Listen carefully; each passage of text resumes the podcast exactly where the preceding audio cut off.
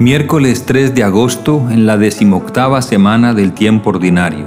Del Evangelio según San Mateo, capítulo 15, versículos 21 al 28. Mujer, qué grande es tu fe. En aquel tiempo Jesús salió y se retiró al país de Tiro y Sidón. Entonces una mujer cananea, saliendo de uno de aquellos lugares, se puso a gritarle, Ten compasión de mí, Señor, hijo de David mi hija tiene un demonio muy malo. Él no le respondió nada. Entonces los discípulos se le acercaron a decirle, Atiéndela, que viene detrás gritando. Él les contestó, Solo me han enviado a las ovejas descarriadas de Israel. Ella los alcanzó y se postró ante él y le pidió de rodillas, Señor, socórreme. Él le contestó, no está bien echar a los perros el pan de los hijos.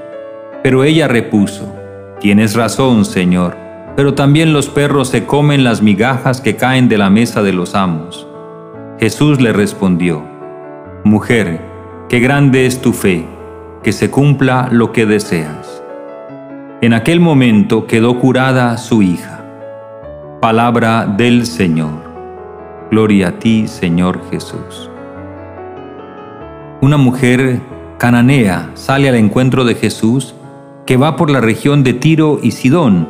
Son lugares donde viven muchos paganos, es decir, aquellos que no pertenecen al pueblo de Israel.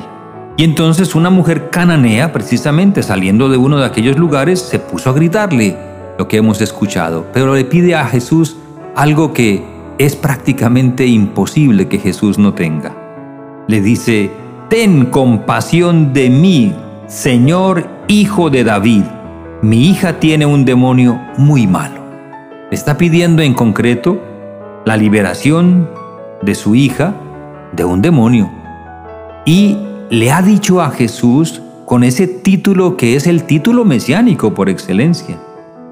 Señor Hijo de David, lo que había sido anunciado, que un descendiente de David sería el Mesías. Pero Jesús no le respondió nada. Una actitud insólita, no le responde nada. No se deja llamar la atención por parte de esta mujer. Tanto que los discípulos se le acercan a decirle un poquito como embarazados, ¿no? Como preocupados, como con algo de vergüenza ajena, atiéndela que viene detrás gritando. Y Jesús les contesta a los discípulos solo me han enviado a las ovejas descarriadas de Israel.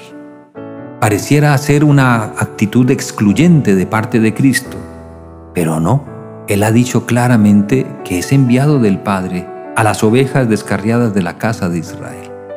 Yo he venido a llamar no a los justos, había dicho Jesús, sino a los pecadores. No son los sanos los que necesitan el médico, sino los enfermos. Lo dijo a propósito de haber llamado a Mateo, que su nombre era Leví. Este era de la casa de Israel, pero era publicano, se había pasado a los romanos, pero era hijo, descendiente de Israel. Y Jesús lo llamó entonces. Y ahora Jesús, sin embargo, dice, para sorpresa de sus discípulos, solo me han enviado a las ovejas descarriadas de Israel. Pero ahora interviene de nuevo la mujer. Ella los alcanzó y se postró ante él y le pidió de rodillas, Señor, socórreme. Y él le contesta de otra manera nuevamente sorprendente. No está bien echar a los perros el pan de los hijos. Perros para nosotros es una expresión muy fuerte si es aplicada a un ser humano. Pero en el contexto en el que Jesús está hablando es distinto. Los perros son en aquel entonces los que comparten precisamente la mesa, los que están en la casa y comen de lo que cae de la mesa de los amos, de lo que sobra de la mesa de los amos. Es en tiempos modernos donde los perros reciben su propia comida preparada especialmente para ellos. En aquel entonces sí compartían las obras de la comida. Siempre había naturalmente para ellos, pero eran postergados. Primero están los amos y después los perros. Y esto lo aplica Jesús para hacer entender a esta mujer la realidad de la que acaba Jesús de decir me han enviado es a las ovejas descarriadas de la casa de Israel. De hecho, Jesús estuvo allí, solamente en ese territorio. De pequeño fue llevado por José y María a Egipto huyendo. Pero después que tengamos noticia por los evangelios, vivió siempre en Israel. Y cuando empezó su vida pública, la empezó en Israel y para Israel. Y de Israel, de la estirpe de Israel, llamó a sus discípulos. Y a esos discípulos sí que los envió al mundo entero a predicar el Evangelio. Por lo tanto, Jesús está en esta etapa inicial entonces de esta historia de salvación y él sabe que está llamado a ser y es el Salvador del mundo entero.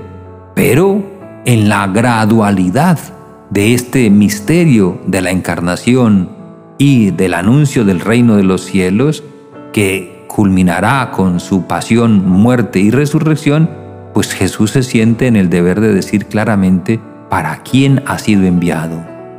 Pero ante la insistencia de la mujer, vamos a ver cómo Jesús de inmediato también cambia su postura. No está bien echar a los perros el pan de los hijos. Y la mujer entonces repuso, Tienes razón, Señor, pero también los perros se comen las migajas que caen de la mesa de los amos.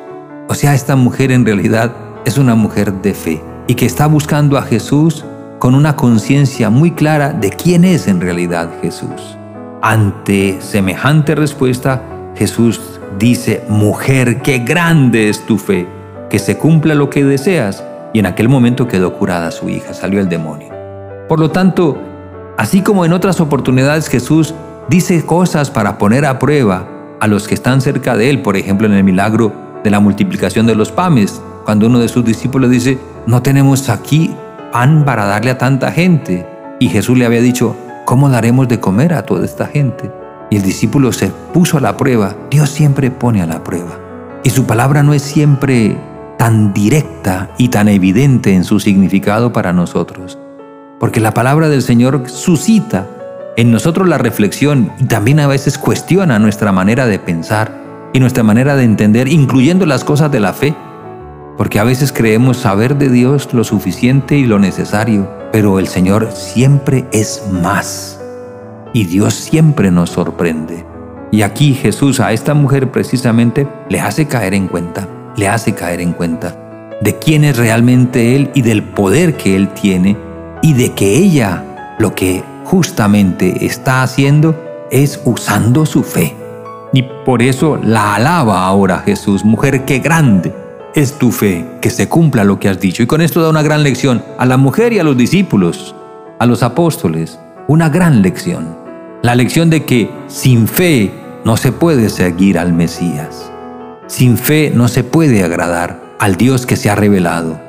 Y que la fe es nuestro modo normal de relacionarnos con Dios y la debemos cultivar. Y la fe nos debe llevar entonces a una vida de oración y en esa vida de oración con insistencia a Dios pedimos su gracia y sus dones no porque Él no nos los quiera dar y tenemos entonces que arrancárselos, sino porque en orando y pidiendo con insistencia y con fe va creciendo también nuestra cercanía para con Dios, nuestro amor a Dios y nuestra capacidad de tener los sentimientos de compasión de Cristo. Claro que Jesús se deja tocar del sufrimiento y del dolor, pero también Jesús hace entender a esta mujer que ella, por su fe, alcanzará cuanto desea en orden a la salvación suya y de su familia. Y esto sí que es importante para todos nosotros. A veces algunos, ante graves problemas de la vida familiar, ante dificultades enormes que se presentan en la familia, con los hijos, con la esposa, con el esposo, se sienten impotentes. ¿Yo qué puedo hacer? ¿Y yo qué puedo hacer? Yo ya hice todo lo que podía, pero ya no sé qué más hacer. Pues claro que puedes hacer todavía mucho, así sea orar y la oración con fe alcanzará la gracia que de pronto la cantaleta no ha sido capaz de alcanzar, que tus otros esfuerzos no han conseguido, la oración de fe sí que lo conseguirá. Quizá debimos haber empezado fue por eso, por entregarle a Dios esa situación y nuestra oración por esa persona y por esas dificultades.